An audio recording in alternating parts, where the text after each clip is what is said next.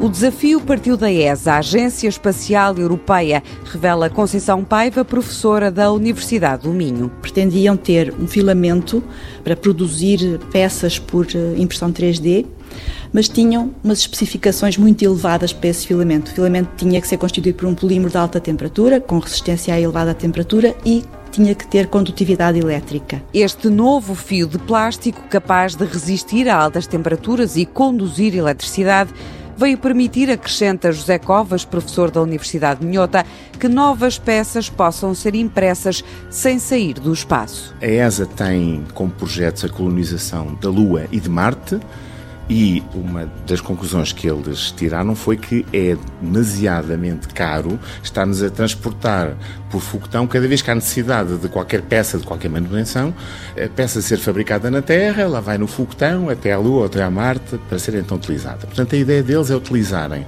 a tecnologia de manufatura aditiva, conhecida hoje em dia por impressão 3D, não é? Terem na Lua ou em Marte um armazém, digamos assim, de matérias-primas com diversas propriedades e, em função da necessidade local do produto que é preciso manufaturar, terem esse material à disposição e depois fazem a peça. O projeto foi desenvolvido pela Universidade do Minho e pelo PIEP e são, de momento, os únicos fornecedores deste tipo de material. Estão, neste momento, a fabricar uma sonda lunar e parece que vamos ter, eh, nessa sonda, vai haver um sensor feito com este material.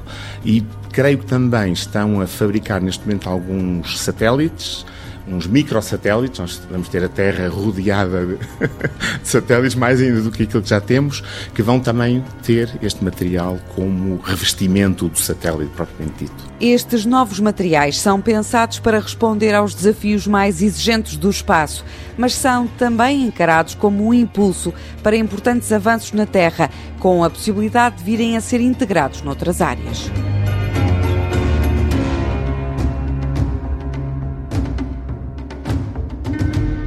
Projeto financiado pelo Portugal 2020, Programa Operacional Regional do Norte e pela União Europeia através do Fundo Europeu de Desenvolvimento Regional.